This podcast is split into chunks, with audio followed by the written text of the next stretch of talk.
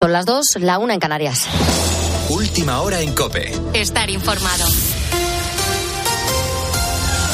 Y de momento termina sin acuerdo la reunión del ministro Planas con los agricultores. Juan Andrés Rubert, buenas noches. Hola Beatriz, ¿qué tal? Muy buenas noches. Saludos a todos los ponedores de calles. El ministro de Agricultura plantea 18 medidas al sector agrario, pero no consigue un acuerdo para evitar las movilizaciones que van a seguir este mismo viernes. Por lo pronto, han quedado en seguir hablando la semana que viene sobre ese paquete de medidas que les ha puesto encima de la mesa. La más destacada es la de crear una agencia para controlar el cumplimiento de la ley de la cadena alimentaria o que el llamado cuaderno digital sea voluntario. Las asociaciones hablan de avances, pero quieren más. Les parece insuficiente.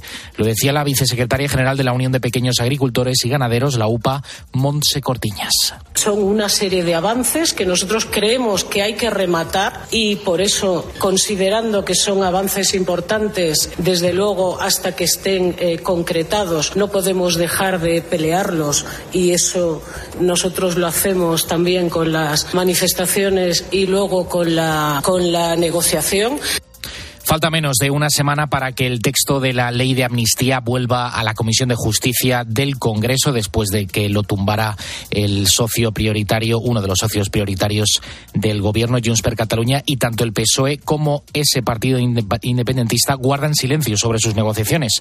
Los socialistas no quieren que el tema se cuele en la campaña gallega. Es el último día hoy, este viernes. Prefieren poner el foco en Alberto Núñez Feijó. Pedro Sánchez está convencido de que es posible posible derrotar al Partido Popular el domingo. Ricardo Rodríguez, buenas noches. Buenas noches. Pedro Sánchez echará el telón a la contienda tratando de inyectar moral de combate, incluso de triunfo a sus desmoralizadas filas sin remedio en el tercer puesto y a la baja. Ovacionado con su apuesta por la amnistía, Sánchez terminará de embarrar la recta final entre fuertes embestidas contra Alberto Núñez Feijóo. Esas llamadas a tomar la calle, esos golpes de pecho, eran puro postureo puro postureo. Pida perdón por el odio y las mentiras derramadas durante estos últimos cinco meses.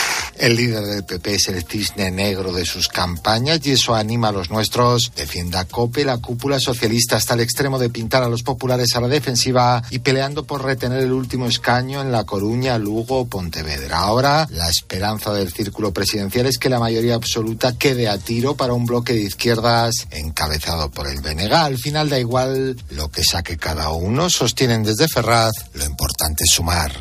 Con la fuerza de ABC. COPE, estar informado. El gobierno de Estados Unidos sigue hablando con Qatar, Israel y Egipto para intentar llegar a un acuerdo para liberar los rehenes que siguen en manos de Hamas. De momento no ha habido acuerdo, pero el secretario de Estado estadounidense, Anthony Blinken, se mantiene optimista. Dice, eso sí, que hay cuestiones todavía muy difíciles de resolver. We believe it, uh, must Creemos que debe ser y debe seguir siendo una prioridad hacer todo lo que podamos para traer a los rehenes a casa, para que vuelvan con sus seres queridos.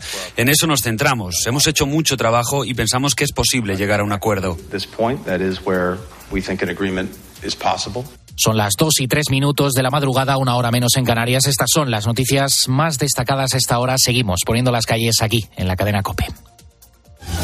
COPE, estar informado.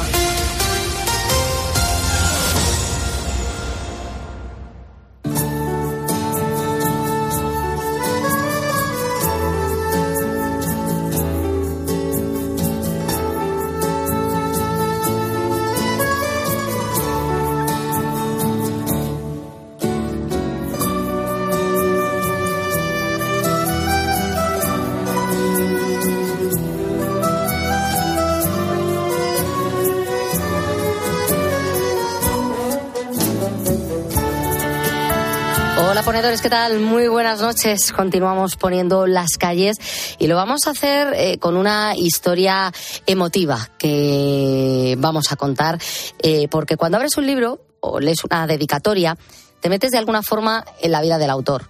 Es como abrir la puerta de su hogar. Muchas veces salen los nombres de sus hijos, de su pareja, de sus padres, todos con frases muy pensadas y con mensajes que el autor ha cuidado mucho para que queden ahí, al comienzo de todo. Si abres la obra Olvídame más tarde del abogado y escritor Santiago Romero, vas a poder leer lo siguiente. A las personas que por desgracia se sientan identificadas en este libro. Ojalá os sirva para dotaros de paciencia, cariño y amor. Tres emociones indispensables para luchar contra el mal del Alzheimer. Santiago ha escrito esta dedicatoria porque su padre, Francisco, luchó contra esta enfermedad durante 20 años. En COPE, Santiago ha querido recordar cómo empezó todo, esos momentos en los que se empezaron a dar cuenta de que los recuerdos de su padre se empezaban a difuminar. Fue durante un viaje que Francisco hizo con su mujer a Tierra Santa. Eh, mi padre lo preparó todo ese viaje, era para renovar sus votos matrimoniales. Y lo que ocurrió es que, bueno, mi madre fue consciente también de que estaba fallando también, o estaba empezando con síntomas claros y evidentes de la enfermedad que a su vez también había tenido eh, la madre de mi padre, su suegra. Y es que no se acordaba de, por qué había ido allí, en este caso a Israel, y por qué había que celebrar, qué había que celebrar allí. Eh, ese punto fue un punto también de inflexión para mi madre, porque ya fue consciente de que, de que había que prepararse para lo peor. La familia fue consciente en ese momento de que Francisco empezaba a perder eh, la memoria de toda una vida. Y así fue. Su comportamiento empezó a ser desconcertante y cada vez iba más. Santiago cuenta, por ejemplo, que llegó un momento en el que su padre no recordaba ni siquiera el nombre de sus seis hijos y, sin embargo, viendo las noticias, reconocía perfectamente a José María Aznar prácticamente solo recordaba a mi madre y a veces la confundía con mi hermana por su parecido físico y por tirar para atrás en los años. Cuando ya no, no reconoce a ninguno de los seis hijos, él sigue reconociendo a Aznar en la televisión. Es decir, llega un momento, o te lo tienes que tomar casi a risa, imagínate, no, no sabe quién eres y sale Aznar en la televisión y dice, ese es el mejor. Eh, bueno, pues eh, no sé cómo funciona la mente por dentro, eh, pero aquí es verdad que hay una disfunción que es absoluta, ¿no? Santiago recuerda especialmente cómo la enfermedad en sus últimos años desdibujó por completo lo que había sido su padre, una persona cariñosa, centrado en el cuidado de sus seis hijos y de su mujer. Por eso ha querido escribir este libro, para ensalzar la vida de su padre, y en el camino se ha dado cuenta de que la enfermedad también lo cambió a él. Ahora valoro otro tipo de situaciones, valoro, por ejemplo, el hecho de que mi hija, bueno, yo reconocer a, mi hija, ¿no? Y que mm. ellas puedan percibirlo, valoro lo que es envejecer, eh, digamos, con, con, salud mental. Eh, por ejemplo, veo a dos personas por la calle. El otro día estaba en un bar y vi a dos personas brindando, mayores, brindando con una copa de vino. Y son, son cosas que me llegan dentro, ¿no? Me quedo como, como ¿no? Eh, es cierto que te cambia la forma de ser y te cambia la mentalidad, por supuesto. Vives mucho más en el ahora. Con su libro, Santiago ha conseguido rescatar los recuerdos de toda una vida. Era la batalla final que les quedaba librar contra el Alzheimer a toda la familia y la verdad es que lo han logrado demostrando mucha fuerza y valentía. Son las 2 y 8 de la mañana, 1 y 8 en las Islas Canarias. Seguimos poniendo las calles.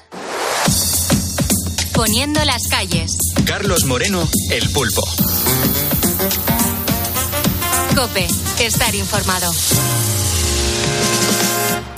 Y con esta historia tan emotiva eh, comenzamos esta eh, segunda hora. Quien te saluda es Beatriz Calderón y te vamos a acompañar pues hasta las 6 de la mañana, que se dice pronto, ¿eh? son las 2 y 8 y nos queda aquí un buen programa de, de radio. Eh, bueno, entretenido y, y largo. Bueno. Sobre todo bueno. ¿Has preparado muchas cosas, Manu? Porque es que yo, si no, aquí no le veo color. Yo he preparado alguna que otra cosa. Y luego nuestros compañeros también. También, ¿no? Ha, habido un equipo detrás eh, estupendo eh, que se han preocupado de que estemos acompañados a lo largo de toda la madrugada hasta que empiecen nuestros compañeros de Herrera en Cope. Pero dejémonos ya de culubrar, por favor. Eh, Manu Pérez, buenas noches. Cuéntanos, hasta las 3 de la mañana, ¿de qué vamos a hablar? En los, bueno, en los próximos minutos nos va a acompañar José Talavera. En la sección de misterio y leyendas, hoy nos adentramos en aquellas cuevas que albergan alguna historia de apariciones o fantasmas. Hay unas cuantas en nuestro país y muchas siguen, eh, siguen generando respeto a cualquiera que decida adentrarse en ellas. Y no todos son noticias trascendentales. También hay alguna que nos asombran o nos provocan una sonrisa. Hoy, por ejemplo, vamos a hablar de un alcalde que ha decidido buscar trabajo en su propio ayuntamiento. No le vale solamente con el, con el cargo de alcalde, iba a decir, sino que quiere más. Ya es regidor, ¿no? El señor El Caballero ha optado, ha aplicado a siete ofertas. ¿De empleo público? De empleo público. ¡Ah, qué maravilla! Sí, claro. No le vale una, sino que quiere siete. Uno más uno, siete, ¿no? Le decían. Y es que, bueno, todos sabemos que cuando la política falla, el principal objetivo es quedar bien colocado. Claro, Él, lo ha hecho perfecto. Vaya alcalde, ahora saca plazas, claro. la coge y ya se queda trabajando en el ayuntamiento de por vida. Bueno, eh, estas noticias curiosas que nos va a traer Manu, pero eh, también queremos que nos cuentes la información del tiempo, entre otras cosas porque es viernes. Queremos saber cómo va a hacer, si va a seguir lloviendo, que es que nos hace falta, si no, si van a subir mm. las temperaturas. Es que estamos liados, ya no sabemos qué nos espera. Pues a ver, para este viernes las temperaturas van a ser ligeramente más bajas que los últimos días y vamos a tener cielos nubosos que dejarán algunos chubascos en zonas del noreste español y podrían seguir dejando esas lluvias de barro ahora en el este. Se han desplazado al este de la península por la calima. Pero claro, para el fin de semana volveremos a esa normalidad, entre comillas, que hemos vivido en enero y esta primera quincena de febrero. Este sábado el tiempo vuelve a cambiar, no quedará ni rastro de las lluvias, aunque el amanecer, eso sí, será más frío y todavía con algunas nubes y nieblas. En cuanto a las mínimas para este viernes, las vamos a tener en León y en Huesca, con probabilidad de alcanzar los 2 o 3 grados, y las máximas en general se mantendrán por encima de los 15 en todo el territorio español, con las más altas en Murcia con 23, en Almería con 21 y Alicante o Girona con 20. Y para el fin de semana, esos termómetros subirán de forma ligera, como hemos dicho, y podrían dejar máximas de uno o dos grados más, más que hoy. Bueno, pues tenemos un poco la información del tiempo de cara a este fin de semana para que la gente se pueda organizar, ¿eh? que todos tenemos eh, planes y tenemos que ver, eh, bueno, pues si los podemos o no llevar a cabo. Escuchamos también a esta hora, como siempre, algunos de los ponedores que nos han llamado, que marcaron el 950 6006. Es un teléfono gratuito que está a disposición de los ponedores, pero desde 2015. Así que nada, anímate, llámanos. Si entras en directo, te llevas el diploma. Es que todos ellos ya lo tienen. Hola, buenas noches, Pulpo. ¿Qué tal? Llevo cinco horas parado, cinco horas parado aquí en la autopista.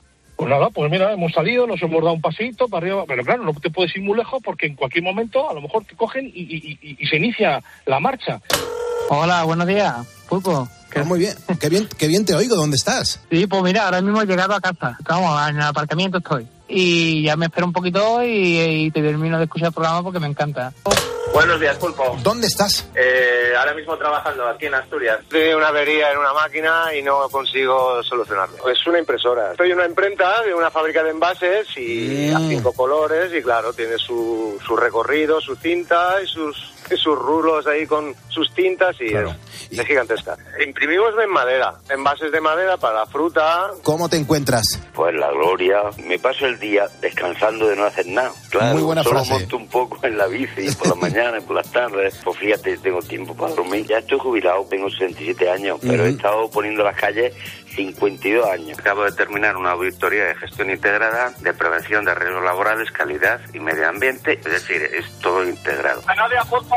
Aquí vamos conduciendo poquito a poco para Francia. ¿Cargado de qué? De Olivo, Olivo de Córdoba. Que va para el número uno, que va para el número uno ya. Poniendo las calles. Todos estos ponedores marcaron el 950 6006, que es nuestro teléfono gratuito, y como entraron en directo, pues se llevaron el diploma. Si tú quieres el tuyo, pues nada, ya sabes, tenemos a nuestra compañera Cristina Platero cogiendo ya esas llamadas de teléfono. Y ahora sí, son las 2 y 13 de la mañana. Si nos estás escuchando es porque eres un ponedor de calles y juntos nos vamos a ir a por el viernes. Son ponedores los que al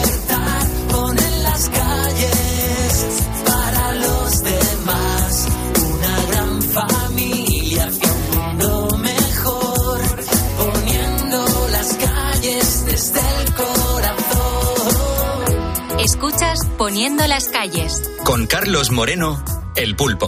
Cope, estar informado. Y mientras escuchamos a Alejandro Sanz con Mar Anthony, vamos a organizar los mensajes que tenemos en nuestro Facebook y en un momento seguimos leyendo.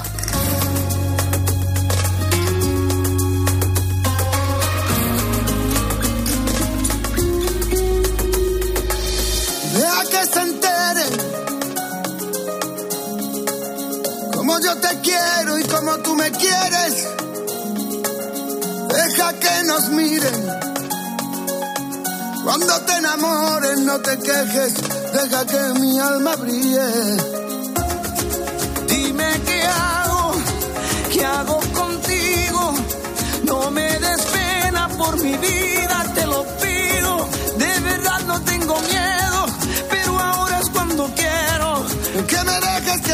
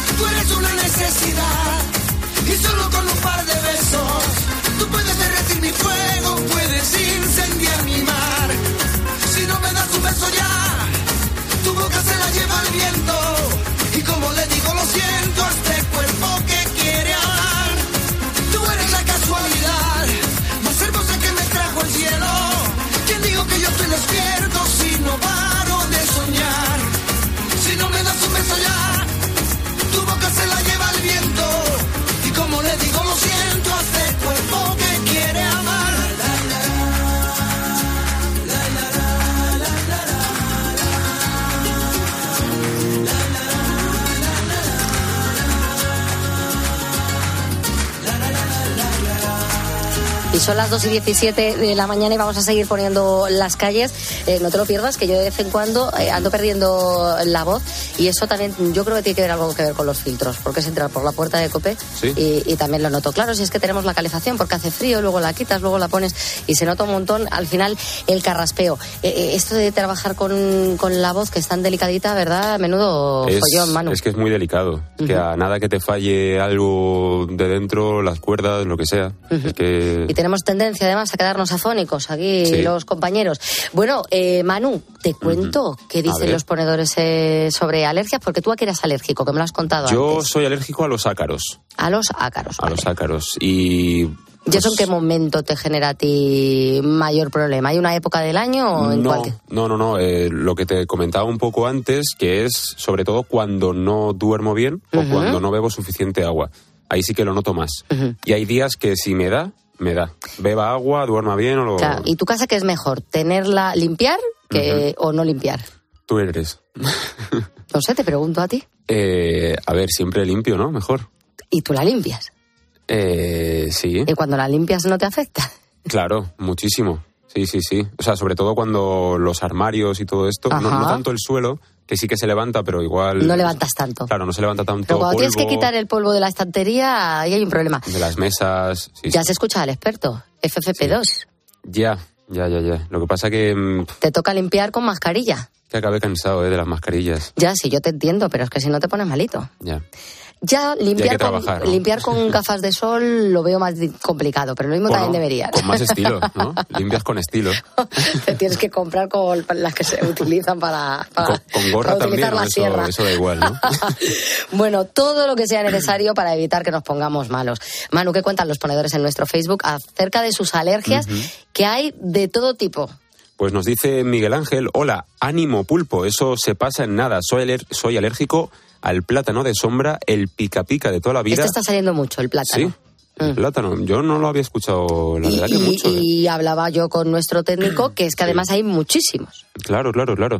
Y además de al plátano y al pica pica, es alérgico al pardiez, que es un árbol que le persigue como si no hubiera un mañana. Allá donde voy, allí me lo encuentro. Árbol cansino. Y sus planes para el fin de semana es ir a Madrid a pasar el sábado desde Guada donde vive y yo solo me voy a meter en una emboscada del 15 con mis planes a ver cuando bajen a Tocha subo al museo al, Paseo del Prado. Al Paseo del Prado. y ahí hay mucho eh, los plataneros estos de los que he hablado. Claro, claro, claro, Allí va directo. Claro, pues va pues, pues viene, pues en Madrid muchísimos, sí es verdad. bueno, ¿qué más dicen? Nos dice Pedro Pablo, buenas noches ponedores, pues por ahora no me dio ninguna alergia, el fin de semana como siempre, tranquilo. Un abrazo muy fuerte para todos los ponedores. También, Sí, también nos dice Elena, gracias a Dios estoy bien este año, me voy salvando. Escuché al pulpo esta mañana y le deseo lo mejor, que se cuide y a ponerse bien del todo enseguida. Un besazo para todos de una galeguiña ponedora. Bueno, Puri nos dice, yo soy alérgica a la aspirina. Dice, y cuando peor lo paso es cuando hay levante también, porque me quedo sin habla como le ha pasado a Pulpo. Pero bueno, ahora cada vez me pasa cada vez menos. Y dice, oye Pulpo, que te mejores hoy ponedor. Y me ha gustado mucho Amparo Tor porque, oye, las alergias no tienen por qué ser solo a cosas sino también a personas. Bueno, Amparo Tor nos cuenta que ya eh, se la tiene a los idiotas y a los tontos con certificado. Y vea, últimamente me encuentro muchos, creo que hay epidemia. Créetelo, ¿eh? Créetelo. Bueno, pues Amparo, no nos cabe duda. Esta, la de la alergia a los idiotas, es una alergia así. Se, va desarrollando, ¿no? Bastante extendida, que además eh, aumenta con la edad. Y es, una alergia buena. Sí, sí, una alergia que te hace ser selectivo. bueno, vamos a seguir leyendo los mensajes de los ponedores eh, en nuestro Facebook, hoy hablando de alergias, pero ahora mm, yo lo sé, porque hay algún ponedor que está lo mismo solo o que está a oscuras y que dice, jolín, ¿ya vamos con la sección esta que nos da como cosica de misterio? Pues sí, claro, vamos con ella.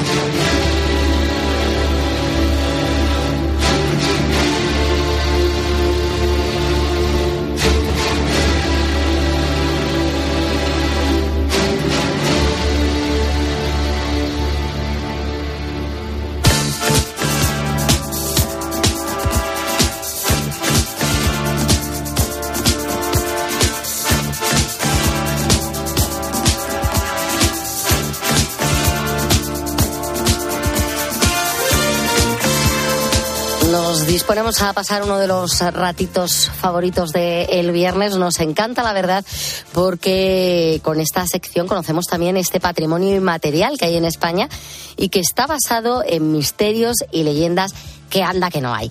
Si hay alguien en el país que controla todo esto, es nuestro experto José Talavera. ¿Qué tal? Muy buenas noches.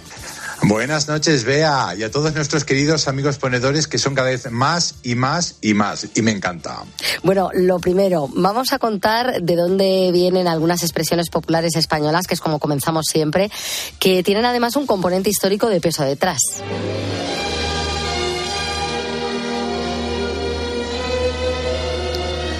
Y la verdad es que hoy hablamos de una que no tengo idea de dónde ha salido eh, eso que decimos de cuando algo es de cajón, vamos, que es obvio.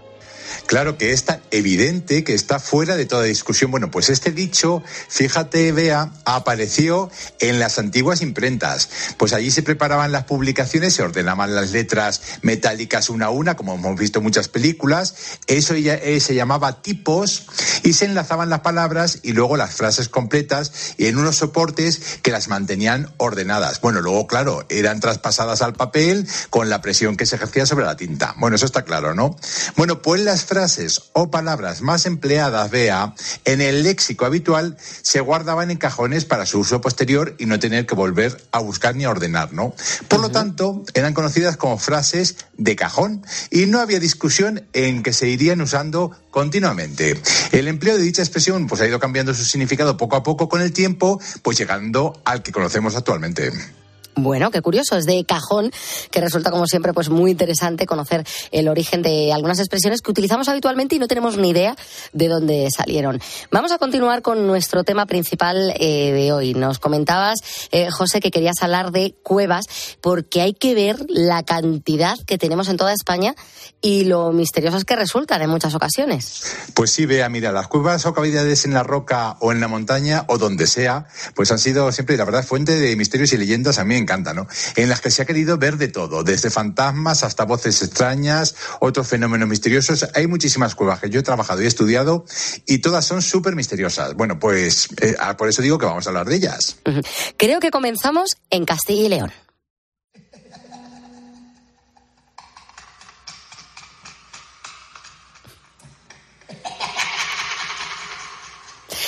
Y es que allí nos encontramos, ni más ni menos, que la cueva de Salamanca. Mira, los amantes de las ciencias ocultas y de las leyendas allí van a encontrar un punto muy interesante durante un paseo por el casco histórico, porque está justo en el centro de Salamanca. Bueno, pues se trata de la conocida cueva de Salamanca, que es una antigua cripta subterránea que llegó a pertenecer a la desaparecida iglesia de San Cebrián. Ya no es, ya está, ya no existe, ¿no? Bueno, pues aquel fue un templo románico levantado en el siglo XII y su desaparición fue en el siglo XVI, cuatro siglos después. Bueno, pues según cuenta la leyenda, en esta cripta Satanás, bajo la apariencia de un sacristán, él lo que hacía era impartir sus doctrinas de ciencias ocultas, magia, adivinación, astrología, a siete alumnos durante siete años concretamente. Bueno, pues tras este tiempo, uno de ellos debía quedarse, dice la leyenda, debía quedarse de por vida en la cueva a su servicio. Pues se cuenta que uno de estos alumnos fue Enrique de Aragón, que era marqués de Villena, y de quien la torre recibe su nombre, por cierto, que llegó a engañar al diablo sacristán para no quedar a su servicio, pues y a cambio lo que pasó es que perdió su sombra, nunca más tuvo sombra él. Además, que creo que esta historia ha tenido mucha repercusión en diversas obras literarias españolas. Bueno, es que ha aparecido en obras de autores como Cervantes, Calderón de la Barca, Torres, Villarroel o Ricardo de Rojas. Y es que además la, leyenda de la cueva de Salamanca había, viajó y ha viajado por América y por eso en países como Chile, Argentina, Brasil, Colombia, por ejemplo, podemos encontrar, fíjate, algunas cuevas llamadas salamancas en las que los chamanes locales adquieren o adquirían sus conocimientos mágicos. Además, fíjate que está situada junto a una de las pocas secciones que quedan en pie de la cerca vieja, en Salamanca, la antigua muralla de la ciudad, y también junto a la Torre del Marqués de Villena, vamos, que está en pleno centro y se puede ver perfectamente. Y ahora, sin embargo, se hacen hasta conciertos y obras teatrales, lo que cambia la historia. Bueno, nos detenemos en este punto en Castilla-La Mancha.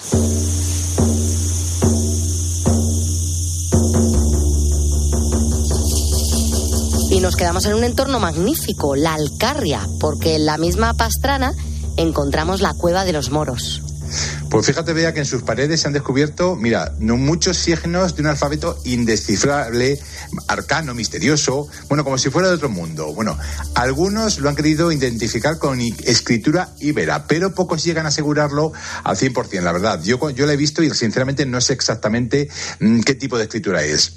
No se sabe muy bien el uso que tenía, pero dentro se han encontrado muchos restos de hollín en sus paredes debido a las fogatas que se encendían en un tiempo que es un poco indeterminado, no se sabe muy bien. Se piensa que pudo ser un santuario, ya que se pueden encontrar algunos agujeros que se fueron excavando en la piedra y que serían para colocar pues las ofrendas a las divinidades del momento. Eh, también se ha relacionado con una especie de capilla donde leerían el oráculo los sacerdotes carpetanos o celtíberos.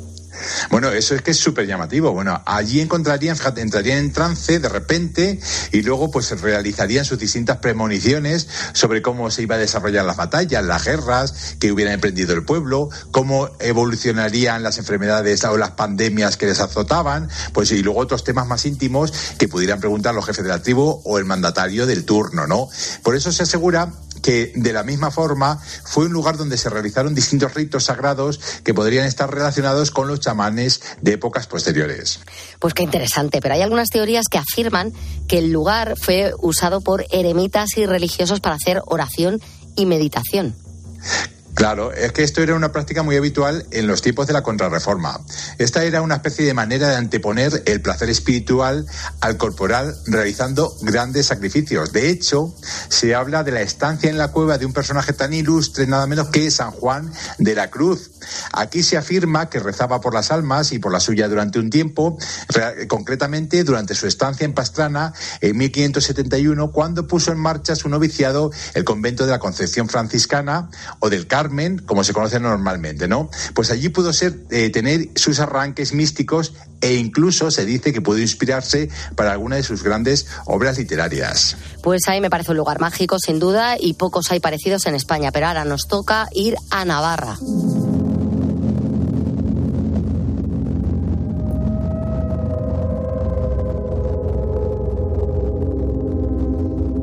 Nos quedamos en un lugar de gran incidencia brujeril, porque vamos a hablar, por supuesto, de la Cueva de las Brujas en Zugarramurdi. Bueno, este lugar da sensación de misterio, de algo oculto, pero que te atrapa y se encuentra a menos, fíjate, de un kilómetro del mismísimo casco urbano de Zugarramurdi. Bueno, la cavidad, para quien la conozca, es, es muy amplia, sobre todo la mayor, y fue generada por una corriente de agua que la verdad es que todavía hoy se mantiene como con un importante caudal. Bueno, era conocida o es conocida como regata del infierno y este riachuelo pues ahora ha dado pues una cúpula con una altura media de 11 metros nada menos. Es increíble entrar a la, cueva. Hay que decir que el nombre hace referencia a las reuniones paganas de las que se habló en el proceso inquisitorial del siglo XVII y que se usaron como prueba, fíjate, de la presencia de brujas en Zugarramurdi. Recordemos que hubo un juicio en Logroño que llevó a muchas de estas supuestas brujas a ser ajusticiadas. Sí, sí, de hecho se dice que fue el mayor juicio de estas características y concluyó, fíjate, con la condena a la hoguera de 11 de los 31 vecinos de Zugarramurdi y Urdax acusados de brujería. Brujería, hay que decir que realmente no todas las brujas eran condenadas a la hoguera, eso es una especie de mito, ¿no? Muy poquitas en España lo fueron, estas fueron algunas y muy pocas más en, todo el territorio nacional.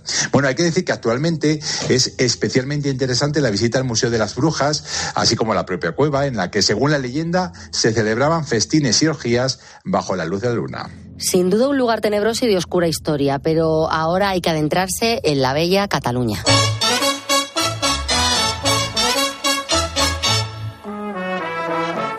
Y concretamente nos quedamos en la provincia de Barcelona, donde vamos a hablar del embrujo de la cova del Bolet en San Quintí de Mediona.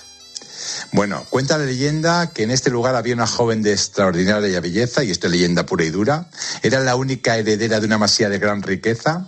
Bueno, pues a falta de nombres, a esta, a esta joven se la conoce ahora como la pubilla del bolet, ya que este apelativo es el que se usa para referirse a las primogénitas que en Cataluña estaban destinadas a recibir una herencia las se llamaban las pubillas, o se llaman. Bueno, muchos eran los pretendientes que querían casarse con ella, pero ella no quería con ninguno. Les daba largas a todos. La mayoría abandonaba, fíjate, hubo tres que decidieron obtener el sí a cualquier precio. Desoyendo a la muchacha, los tres jóvenes la seguían a todas partes, pues la buscaban en los bailes, en las romerías, y lo que es peor, fíjate, la seguían en sus paseos y en sus labores diarias. Vamos, que era acosada por completo. Pues debía ser espantosa esta persecución. ¿Qué es lo que hizo la joven con estos tres plastas, por decir algo? Bueno, pues decidió poner fin al asunto de una forma un tanto peculiar. Mira, se metió en la cueva del Bolet con la intención de pedirle ayuda a una bruja que habitaba allí. La bruja accedió, encantó a la pubilla, que quedó de pie en uno de los pilares vestida de blanco y rodeada de serpientes, y desde entonces se cuenta que solo aquel que sea capaz de atravesar el nido de víboras y tocar a la pubilla podrá casarse con ella y deshacer el encantamiento. Creo que muchos han sido los pretendientes que han intentado llegar hasta la hermosa joven. Sí, sí, pero ninguno ha salido con vida de tal empresa porque acabaron mezclándose las serpientes con los huesos del difunto, de los difuntos. Vamos, que lo dejaron sin una gotita de, carne. La pubilla lo tenía claro, antes encantada que casada. Y ahora se dice que la pubilla sale cada noche de San Juan de la caverna a tender la ropa en la vegetación de los alrededores y ha habido quien la ha podido ver. No sabemos si habrán sido muchos o pocos, pero alguno la ha visto. Bueno, y vamos a conocer ahora en un minuto y poco minuto y poco, algunos de los misterios más importantes de la historia. Hablamos de un caso que tiene que ver con los misteriosos ataúdes movedizos de la isla Barbados de comienzos del siglo XIX. Bueno, pues en este siglo los Waldron se llamaban, una rica familia de plantadores, mandaron excavar un panteón de roca en Christchurch, eh, en la isla Barbados. Bueno, la tumba quedó sellada por una gran puerta de mármol que convirtió el mausoleo en una auténtica fortaleza. Vea, en 1807 se enterró allí a un familiar, a una familiar concretamente, Tomasina Godard. Un año más tarde, el panteón pasó a pertenecer al matrimonio Chase, también ricos plantadores con muchos esclavos. Lo compró para enterrar a sus hijas en 1808 y 1812. Bueno, pues al abrirlo ese mismo año para enterrar al padre, a Thomas Chase, los ataúdes de plomo de las hijas estaban colocados de pie y al revés. El panteón no había sido abierto desde fuera en ningún momento. Un misterio absoluto. Bueno, pues en 1816 se volvió a abrir para enterrar a un pariente. Otra vez los ataúdes habían cambiado de posición y todo estaba completamente desordenado. El de Thomas, que solo se movía con, con, ocho hombres, atención, estaba de pie apoyado contra la pared de la cripta. Pues ocho semanas después, hubo un nuevo entierro, la fama del sepulcro se había extendido por la isla y claro, mucha gente fue a ver el funeral. Y de nuevo todos los ataúdes habían sido movidos. Pero se cuenta que el gobernador de Barbados, Lord Convermer, se ocupó del asunto personalmente. Claro, y en 1819 inspeccionó la colocación de los ataúdes e hizo poner varios sellos en la puerta de mármol. Bueno, pues al año siguiente, fíjate qué cosas, se volvió a abrir, los sellos estaban intactos y los ataúdes de nuevo cambiados de lugar. Sorprendente, ¿eh? Bueno, solo el pequeño ataúd de madera de la señora Godard estaba en su rincón de siempre, jamás se había movido. Bueno, como nadie podía haber sido sin tocar los sellos, Arthur Conan Doyle todo el mundo conocido por Sherlock Holmes, aseguró que eran fuerzas sobrenaturales las que lo causaba por ser los ataúdes hechos de plomo y retrasar la descomposición de los cuerpos. Y también decía que el que Thomas Chase y una de las hijas se hubieran suicidado podía desencadenar estas fuerzas del más allá. Bueno, pues el caso es que el movimiento continuo de los ataúdes causó tanto revuelo en la isla Barbados que se sacaron todos 150 años más tarde y nunca se volvió a llenar. Bueno, pues 2.36 de la mañana y tenemos que despedir ya a José Talavera. Gracias de verdad por traernos estos misterios y estas historias en esta ocasión, bueno, pues centradas en cuevas misteriosas que hay en nuestro país la semana que viene, si te parece, más. Claro que sí, Bea. Bueno, un beso para todos y recuerdo que estamos en Instagram y Facebook en arroba José Talavera Visual. Un beso. Vamos a quitarnos ahora el miedo un poco de encima, escuchamos elefantes y en un ratito hablamos con un ponedor.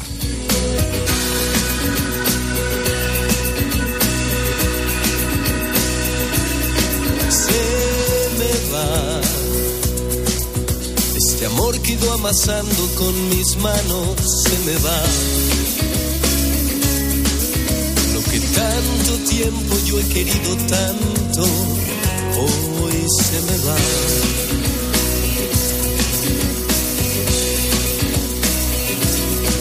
No hay razón que yo pierda en un momento lo que tanto me costó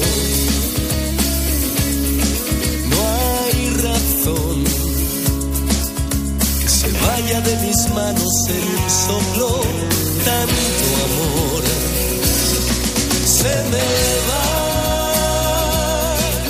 como el agua que se escurre de mis manos, se me va como el aire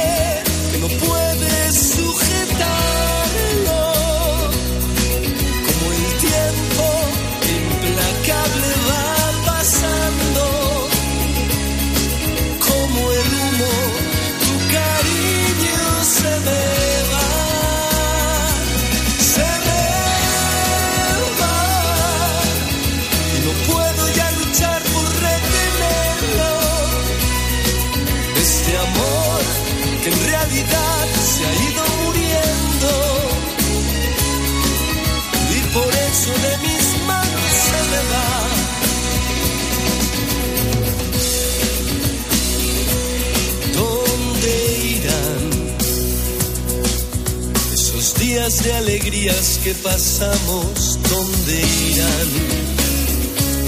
¿Dónde irán? Esas miles de caricias que inventamos, ¿dónde irán? Yo no lo sé. En la vida nunca hay nada para siempre, ahora lo sé. Pero Tan bonito así quererte que ahora me cuesta perder.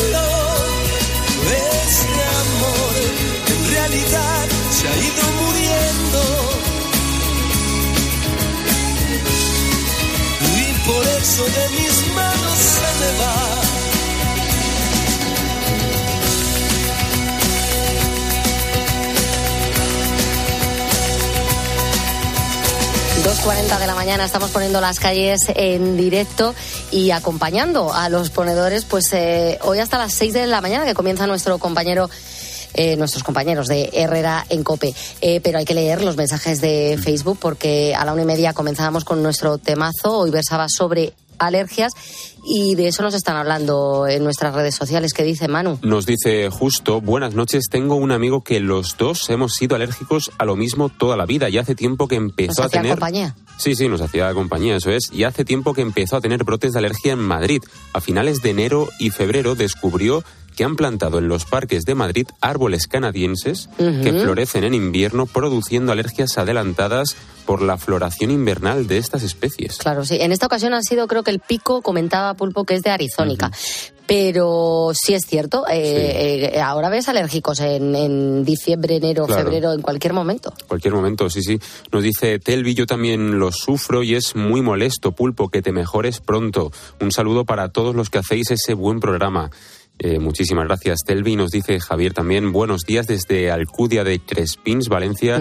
Yo ya tengo bastante con lo mío respecto al fin Como de... para sumar Claro, una alergia. Una alergia más, sí, hombre, parece- claro que sí. Me parece tremendo. Y dice, ya todo bastante de lo mío como para ahora ser alérgico también. Exactamente. Y nos dice también que respecto al fin del sábado almorzaremos con, bueno, esmorzaremos con los amiguetes y el domingo nos pasaremos por el circuito de Albaida para ver motos. Saludos cordiales para todos los moteros y moteras. Pues tiene Claro completo el fin de. eh, Peter Well dice que ya tiene alergia a los gatos, dice, y da la casualidad de que tengo una gata Pues llamada Pulgi, que tiene 17 años, dice es toda una abuelita. Eh, tengo también alergia al olivo, el polen, los ácaros, en fin. Hay días que los paso malísimos entre la rinitis, el picor de ojos y los achuchones a mi gata. Y dice ánimo pulpo a mejorarse, que es lo que le deseamos eh, todos, la verdad. Y luego eh, Robert, otro, mira, eh, alergia a las gramíneas, al chopo y al olivo. Pero ahora, afortunadamente, en enero no he notado nada. Nos manda saludos. Claro, dependerá de la zona Claro. en la que vivas. Eh, en este caso, nosotros teníamos controlado lo de Madrid eh, por pulpo que está en un pico. Pero claro, en el resto de, de regiones, pues eh, dependerá, ¿no? De, de lo que haya allí plantado, de lo que Sí. abunde más. Claro, claro, y no, y además eh, comentabas también lo de lo de la alergia a los gatos, bueno, a los gatos, Sí. al pelo ¿Tú de también- gato tú sobre todo. lo? Yo también lo tengo, porque cuando bajo a Alicante, Por los, por, claro, por los yo, yo tengo, claro, yo tengo una gata y el pelo del gato como tal acumula muchísimo, Claro. bastante, ah, claro. Y, y claro, se me sube al pecho, se me sube a las piernas y, y claro. Es curioso, tocarlo, ¿no? Que alguien alérgico a los gatos tenga gato. Y además lo... Pero hay veces que será así la vida, ¿eh? No lo, Lo- lo critico, decidí- simplemente lo digo yo, tener sí. gato. Sí, porque se me acercó por la calle un día, un gato, así súper Claro, y pequeñito. es que cómo lo vas a dejar. y se me iba restregando por la pierna y todo y dije pues, pues para casa teniendo eso dos perros en casa pues nada, ¿Qué tal se llevan? ¿Como perros y gatos o bien? Eh, no hay guerra es una guerra fría yo diría Vale, se ignoran. exactamente Con el látigo de su indiferencia. Se azotan con el látigo de la indiferencia es. los unos con los otros. pero se, se ha, se ha hecho muy perro el gato quiero decir cuando cuando están repartiendo cuando estamos repartiendo comida el gato va a, también a por la comida comer también. eso es se acerca como un perro la pide la comida como un perro.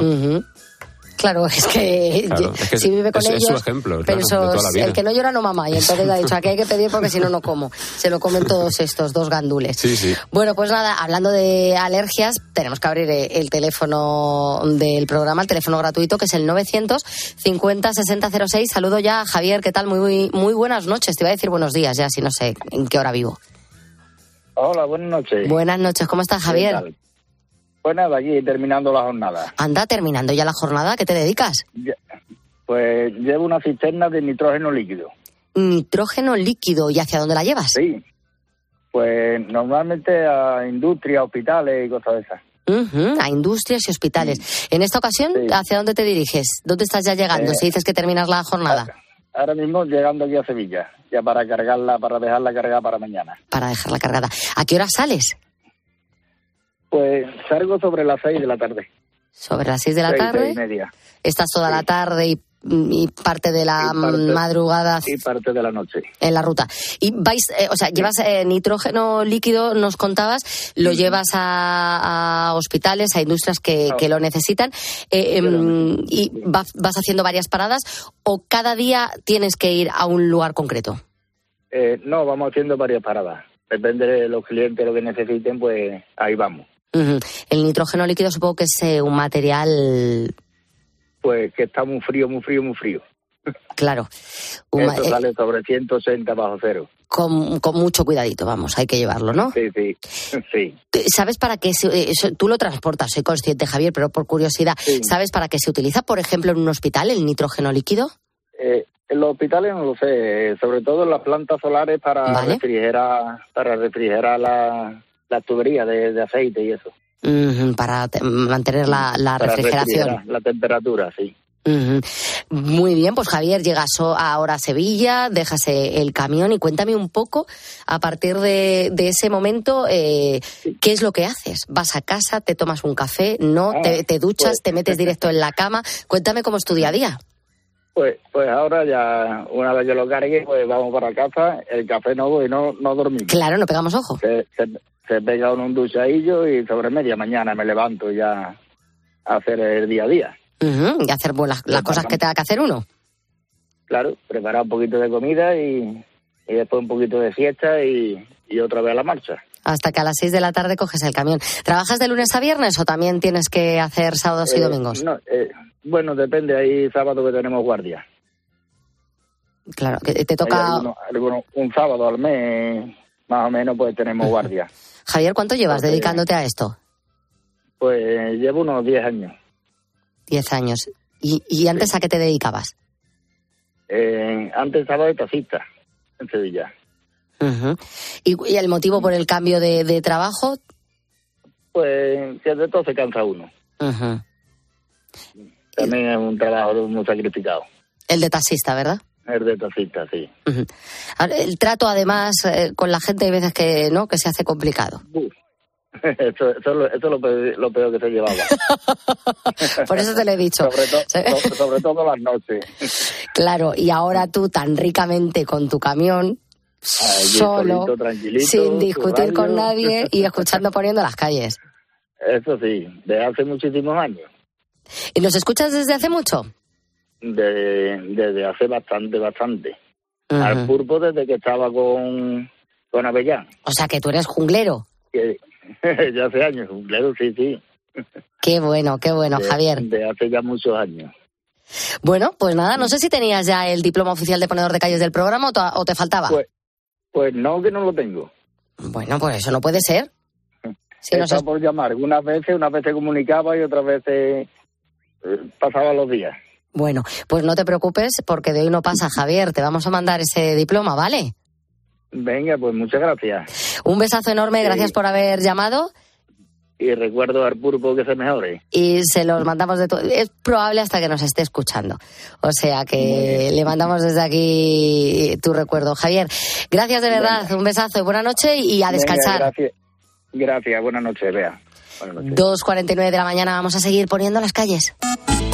Síguenos en Twitter en arroba cope y en facebook.com barra cope. ¡Ojo que lo están revisando en el bar! Nadie te lo narra igual. Nadie te hace vibrar tanto como tiempo de juego en Cope. Con la Liga. Este sábado Atlético de Madrid Las Palmas. Celta Fútbol Club Barcelona. Y el domingo Rayo Vallecano Real Madrid. Y además el básquet. La lucha por el título de la Copa del Rey de Baloncesto. Tiempo de juego con Paco González, Manolo Lama y el mejor equipo de la radio deportiva. Tocamos la guitarra. Sí, mira, mírala. Ahí está, ahí está. El número uno del deporte. ¿Sabes qué es el branded content? ¿O cómo será el mundo cookieless? Si tienes preguntas sobre comunicación publicitaria, visita comunicatalks.com, un espacio de la Asociación de Agencias de Medios creado para resolverlas. Porque saber comunicar es una parte muy importante de tu empresa y también de la nuestra. Agencias de Medios, para que la comunicación funcione.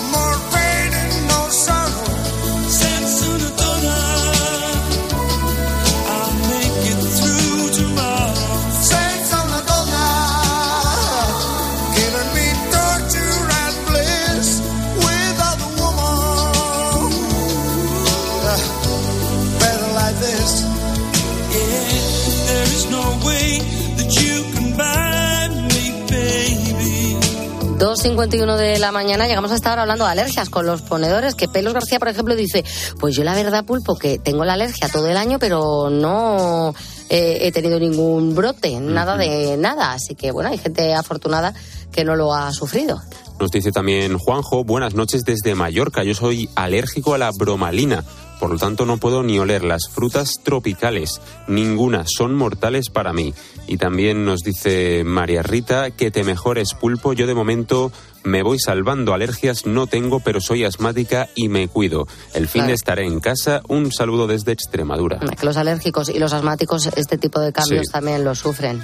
Pero muchísimo además. Y nos dice también Alicia, hola a todos los ponedores, yo no tengo alergia a nada, ni siquiera al trabajo. Eso sí, antes era muy resistente a los resfriados y ahora apenas me asoma el deillo por la manta mientras duermo. Al otro día amanezco resfriada. Besos para todos los del programa que sois geniales. Eh, Carmen Cantón nos cuenta que ella también está un poco como el pulpo, que tiene ahora mismo los ojos como tomates. Y luego Carlos Galindo que dice, pues mira, soy alérgico a la aspirina, al chocolate y al nolotil. Porque sí. Tú imagínate. Es que Y vas descubriendo, te, te, te tomas un nolotil, te, te duele la tienes que salir corriendo. claro. Madre mía. Oye, eh, están pasando cositas a esta hora, Manu, y es tu turno. Sí, están pasando... aparte de brotes alérgicos, ocurren otras cosas. Ocurren bastantes y es que, bueno, como sabemos hay gente que no puede llegar a fin de mes con un solo trabajo porque las cosas, bueno, están pues jodidas, fastidiadas Mm. Es para... una pena, sí, pero hay en ocasiones que, Sí. que, que toca pluriemplearse. Eso es, y para bastantes personas, ¿eh? y por ello, pues buscan un segundo empleo. Pues al parecer esto no solo pasa en trabajos de a pie, sino Así que... como el tuyo y el mío. Exactamente, sino que en Morella el alcalde ha solicitado hasta siete puestos de trabajo en su propio ayuntamiento. Está loco, ¿no? Está loco, está loco. quiere Si es optar a todo. A todo, a todo. Ha aplicado a siete ofertas de empleo público en el ayuntamiento de esta localidad de Castellón. Y no te creas que los empleos son del mismo sector. A ver a qué se ha presentado. Este, el Comienzo- alcalde. Exacto, el alcalde. O sea, es el alcalde del pueblo. Claro, o sea, alcalde, alcalde. Y ha hecho una oferta pública de siete puestos de trabajo que hacen falta. ha dicho, yo la, yo la publico. Pues yo, yo la cojo, claro. Espera, y entonces, ¿a qué se ha presentado él para optar al, al cargo? Pues mira, son siete puestos. Mm. Y no son muy no, no son muy parecidos. Uno es ordenanza de museos, Vale, oficial de brigada, perfecto. operario de brigada, Por si acaso. ¿vale? coordinador de cultura, Muy bien. coordinador de la oficina de turismo, También. director de museos, Mu- Todo muy, muy cultural en parte, ¿no? Pero, ordenanza de claro, museos, director de sí. museos. pero es que la última se ha presentado a periodista. Hombre, no está nada mal. Es que, bueno, a la mínima... ¿Quiere ser el jefe de prensa del ayuntamiento? Pues igual sí, igual quiere llevar a lo de comunicación. Quiere llevar su propia comunicación. Exactamente. Pues con lo cansinos que somos no se lo recomiendo. Ah. Porque un alcalde tiene mucho trabajo como para estar cogiendo el teléfono a los periodistas. mandando notas de prensa. Así de primeras. Claro, no, no, no. ¿no? No, y es este que... hombre debería tener en cuenta todo eso, el tiempo que le va a quitar. Sí, Quiere pero- decir, si él ahora se presenta, ¿qué, qué pasa? Él- él- Si él ahora se presenta, a ver. ¿Y le claro, cogen? Sí, ¿quién lo elige, no? Lo elige él. ¿Se coge a sí mismo él o, o cómo lo hacemos? Esto hay sé. que investigarlo. Hay que investigarlo más, sí, sí. Madre mía. Y bueno, a la mínima que nos descuidemos, vea, lo tenemos aquí en la redacción. Con dos cojones. Exactamente. Bueno, Y bueno, eh, es que según este hombre, aplicó estas ofertas porque dice que los alcaldes deben mirar por su futuro. hombre, ¿Sí o no? yo creo. Bueno, los alcaldes deben de mirar por el futuro de los ciudadanos Claro. y, y luego la persona que es alcalde también debe mirar por sus propios Claro. intereses. Lo único que separarlo un poco, al menos que no se note Ya. tanto. Es que... un poco sinvergüenza. eh. Vamos a ver. Si lo, lo tiene ganado. Ya. Y ya optaba a las 7, ¿eh? ¿Te imaginas que coge que las ser- 7? A mí lo que me hace gracia de estas cosas es el hombre presentándose al- a las siete ofertas y algún ciudadano, algún vecino suyo que se haya presentado diciendo no me lo puedo creer. Oye, perdona, sea, eh, puedes no presentarte. tú, eso es lo que- claro, porque es que tú imagínate. es que he estudiado para esto y, y claro. Bueno, él asegura que los dos empleos son compatibles. Es decir, solamente va a coger uno de los siete, Ah, bueno, ¿vale? faltaría O sea, más. De momento no va a coger ni tres ni cuatro, uno de ellos, ¿vale? Pero Faltaría más. que si este nuevo trabajo le supone un problema de tiempo, Ajá. lo dejará sin problemas, Eres un crack. ¿vale? Vale, dejará el trabajo o la alcaldía. ¿Qué es lo que el deja? trabajo. Ah, vale. Deja el trabajo. Claro, Muy la alcaldía, la alcaldía supongo que le gustará más. Y bueno, es que claro, no sé qué pensarán los vecinos de esta localidad, pero no creo que votaran para que su alcalde fuera pluriempleado. Yo lo ¿no? estaría flipando mucho. Yo no lo sé. Y bueno, vamos ahora con la música, porque suena Pink. Ay, me suena encanta. Our Song. Ujú. Y es que es el tema que sonaba en el último concierto del artista cuando de repente una fan se puso inesperadamente de parto. El espectáculo, no hablo del concierto, hablo de- del, del parto, sucedió, sucedió en Sydney y Pink no se dio cuenta en el momento, pero a posteriori se enteró de lo que había sucedido y lo compartió por redes sociales. Y es que a pesar de la lluvia y las circunstancias imprevistas, Pink expresó su felicidad porque todo hubiese salido bien. Eso es lo más importante, claro. En un, en un concierto, pues Sí. eh, a la mujer se, se le adelantó. Es Un que el, el niño empezó a, a brincar, a bailar y a pasarlo pipa y dijo, yo de aquí quiero salir, que ya se me está haciendo tarde. Bueno, escuchamos a Pink.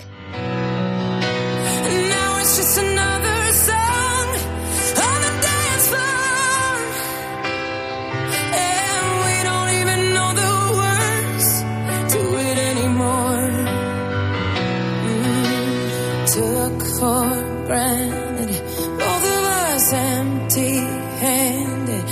If I had one more chance, I would do it again. Mm, when you win in the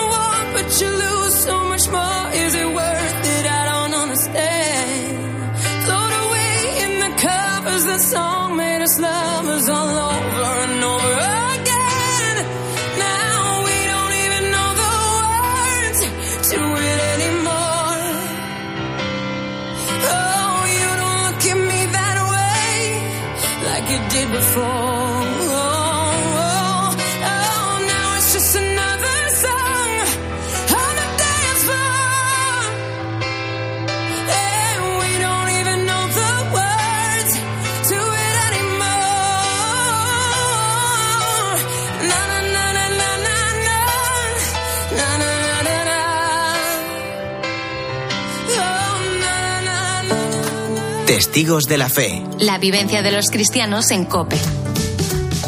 Hermana Alicia Fernández, religiosa. Esto conlleva pues ofrecerles la posibilidad de formación, talleres, eh, incorporación al trabajo y después un acompañamiento, que eso siempre es muy importante en la vida. Yo aquí llevo 17 años, me quedan tantos que no sabría por dónde empezar. Eh, me quedan eh, muchas personas, eh, en su mayoría evidentemente jóvenes,